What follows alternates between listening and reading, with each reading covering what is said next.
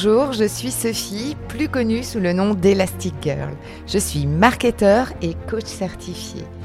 Mon super pouvoir est d'accompagner les personnalités atypiques à développer un environnement écologique pour exprimer leur singularité et retrouver toute leur puissance de création. Si aujourd'hui ton parcours professionnel ressemble plus à des montagnes russes qu'à une croisière sur le Nil, rejoins-moi tous les lundis sur ce podcast Viens t'inspirer des parcours de héros pour designer ta propre quête dans un environnement qui te ressemble. Et si tu es à la recherche de pépites, de retours d'expérience de mentors et d'une bonne dose de décalage, tu es au bon endroit. Alors c'est parti, on embarque pour ta nouvelle aventure. Hello, je suis ravie de te retrouver pour ce nouvel épisode autour de quelque chose dont on parle beaucoup et qui est un petit peu le, pour moi le, miroir aux alouettes, c'est le besoin de sens dans son job. Tous les managers essayent de donner du sens, de donner finalement plutôt une direction les RH, les directions de communication vont euh, lancer des projets autour de l'identité de la marque, autour de la mission de l'entreprise pour créer du sens et effectivement pour, euh, a priori, embarquer les collaborateurs. Et ça, c'est très à la mode. Et j'ai envie de dire que, voilà, malgré les circonstances un peu particulières des quelques dernières années dans lesquelles euh, on a été plongé euh, avec la crise du Covid, on n'a jamais eu autant d'entreprises qui se sont intéressées au sens dans l'entreprise. Et on n'a jamais eu autant de perte de sens dans les organisations, euh, de burn-out, etc., etc. Donc, l'idée ici, c'est pas de vous sabrer le moral. Hein. C'est vraiment pas ça mon objectif mais c'est d'aller réfléchir sur comment ça se décline finalement le sens dans notre quotidien en tant que salarié ou en tant qu'indépendant, et surtout essayer de comprendre ce qui se cache derrière ce sens.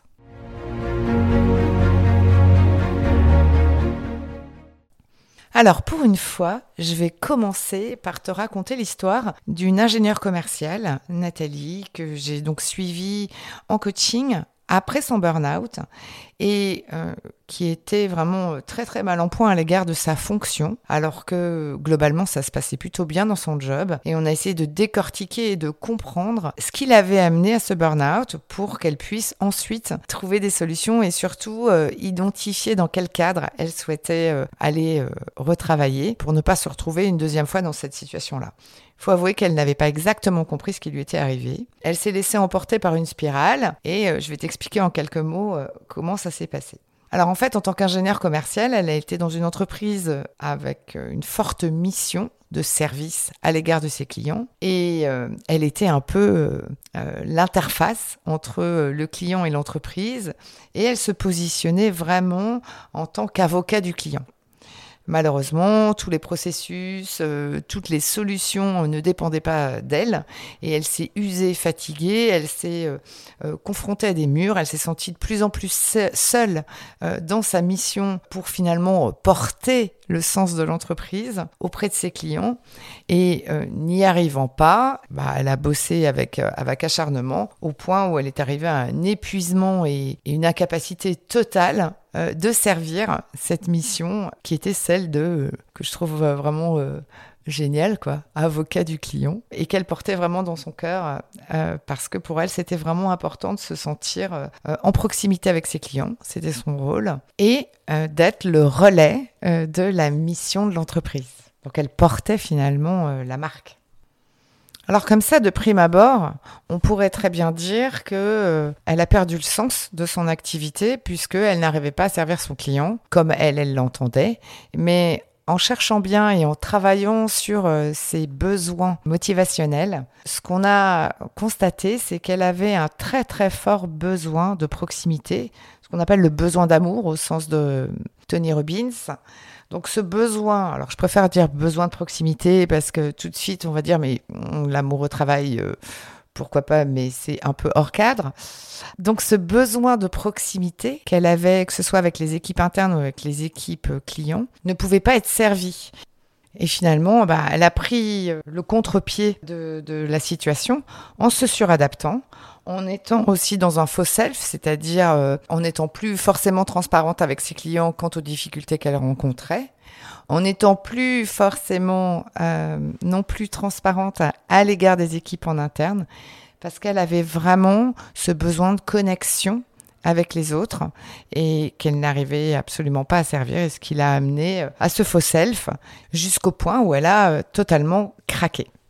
Et puis pour la faire brève, finalement, euh, l'objectif a été de redéfinir, parce qu'elle avait ce besoin de connexion très fort, un cadre dans lequel elle pouvait se sentir plus responsable, en tout cas plus à même de servir son, euh, son besoin de connexion euh, aux autres et qui n'était finalement plus vraiment dans une grande entreprise et plus forcément dans une, dans une fonction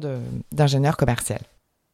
Finalement, si on regarde euh, la situation vue d'en haut, ce qu'on comprend très clairement, c'est que le sens, la mission de l'entreprise est extrêmement claire, son rôle était extrêmement défini, mais la manière dont elle, elle l'exerçait, modulo son besoin de connexion, ne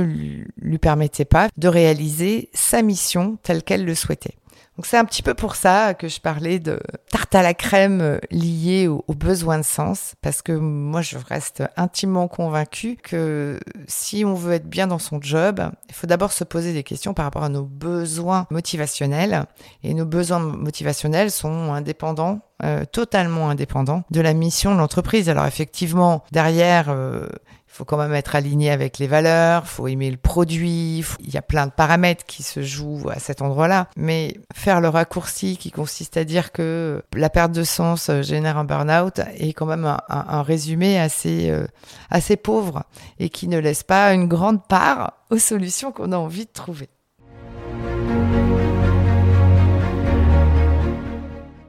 Et puis alors, parce que moi j'adore mes héros, bien sûr, et ils reviennent assez souvent euh, dans mes épisodes, je voulais te parler, enfin te reparler de Forrest Gump. Parce que euh, bah Forrest Gump, il a un, besoin de connexion extrêmement fort. C'est d'ailleurs une des raisons pour lesquelles toute sa quête qu'il mène pendant 30 ans, il la mène au travers du regard des autres. Il sert en fait pendant des années la quête de son université, la quête de son pays lorsqu'il part à la guerre du Vietnam, la quête de son ami Bouba, qui, euh,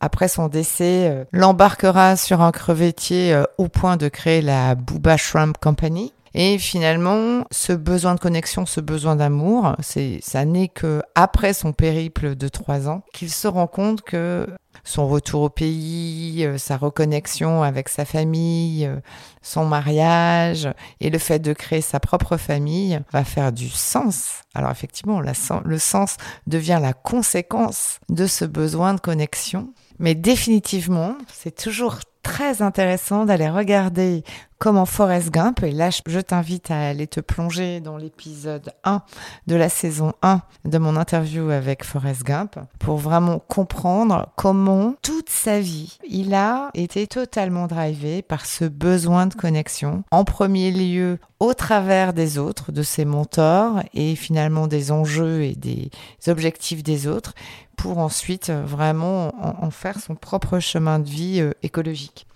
Ce qui est intéressant dans cet exercice, c'est qu'effectivement, en jouant euh, les parallèles, il y a peut-être des choses que tu risques de reconnaître chez toi ou dans la manière dont toi tu fonctionnes sur ce besoin de connexion et que tu peux aller voir euh, ou en tout cas détecter au travers de son parcours. Je t'invite vraiment à faire l'exercice parce qu'il y a peut-être des pépites que tu peux aller chercher. Ce besoin de connexion, nous amène parfois et c'est là où il faut être vigilant ou en tout cas se questionner, mais c'est que il nous amène parfois à nous suradapter, à finalement être dans la quête des autres parce qu'on a tellement besoin de l'amour que on s'oublie finalement un peu soi-même. Donc euh, ce besoin-là est un besoin un peu piégeux parce que voilà, il va nous emmener sur du faux self, il va nous emmener euh, euh, sur de la suradaptation et qui, bah, poussé à l'extrême, revient euh, parfois, malheureusement, à des situations comme celle que je t'ai décrite de ma, mon ingénieur commercial. Alors maintenant, bah, qu'est-ce qu'on fait de tout ça? Qu'est-ce qu'on va pouvoir décliner dans chacune de nos activités euh, respectives professionnelles euh, sur ce besoin de connexion? Et finalement comment est-ce qu'on fait pour, euh, pour s'assurer de ne pas tomber dans les méandres d'un besoin qui n'est pas, qui n'est pas satisfait? Alors évidemment, on n'est pas tous égaux hein, face à ce besoin de connexion. On n'a pas tous besoin de se sentir en proximité ou relié avec les autres dans son job. Mais en même temps, je te fais relativement confiance sur le fait que tu n'as pas envie de travailler sur une île déserte et que quelque part, tu as quand même ce besoin de connexion, bon, qui est certes plus ou moins fort, et justement, pour aller euh, le qualifier, pour aller très concrètement euh, regarder comment dans ton quotidien tu vas pouvoir assurer ce besoin, mais sans en, on va dire, en subir, entre guillemets, les conséquences, moi, je t'invite à, à aller t'interroger sur les moments dans ton job actuel, par exemple, dans lesquels tu te sens euh, vraiment forcé, c'est-à-dire être en suradaptation. C'est-à-dire que tu n'es que l'ombre de toi-même et que finalement, tu joues un rôle. Donc, on a tous quelque part un faux self. Mais euh, là, dans ce cas de figure-là, tu perds de ton authenticité, tu perds de ta fluidité parce que ce besoin de connexion, finalement, que tu portes, t'interdit d'être naturel, d'être flexible, euh, d'être euh, dans la discussion pour, par exemple, exposer tes difficultés. Ça, c'est intéressant parce que ce sont les premières pistes qui font qu'à un moment donné, en accumulant les difficultés, euh, si jamais tu te retrouves dans, un cas de figure un peu, un peu extrême, qui pourrait t'embarquer voilà, sur une dème posée sans réfléchir, voire pire, un burn-out ou ou une crise émotionnelle forte, enfin en tout cas quelque chose qui est un petit peu la soupape de sécurité qui fait que tu as déjà dépassé la ligne. Si tu es toi-même en plein mouvement pour aller créer plus d'écologie et plus d'alignement dans ton job, n'hésite pas à aller t'abonner à la newsletter du storytelling des héros. La newsletter s'appelle le X et euh, tu peux la retrouver sur le site web emule h h-e-m-u-l.fr slash news, N-E-W-S. Et si tu as des amis qui nagent en brasse coulée dans leur environnement pro, n'hésite pas à leur transférer ce podcast ou la newsletter. Tu leur offriras sûrement un cadeau caché. Alors merci pour ton écoute et prends bien soin de ton cap et à lundi.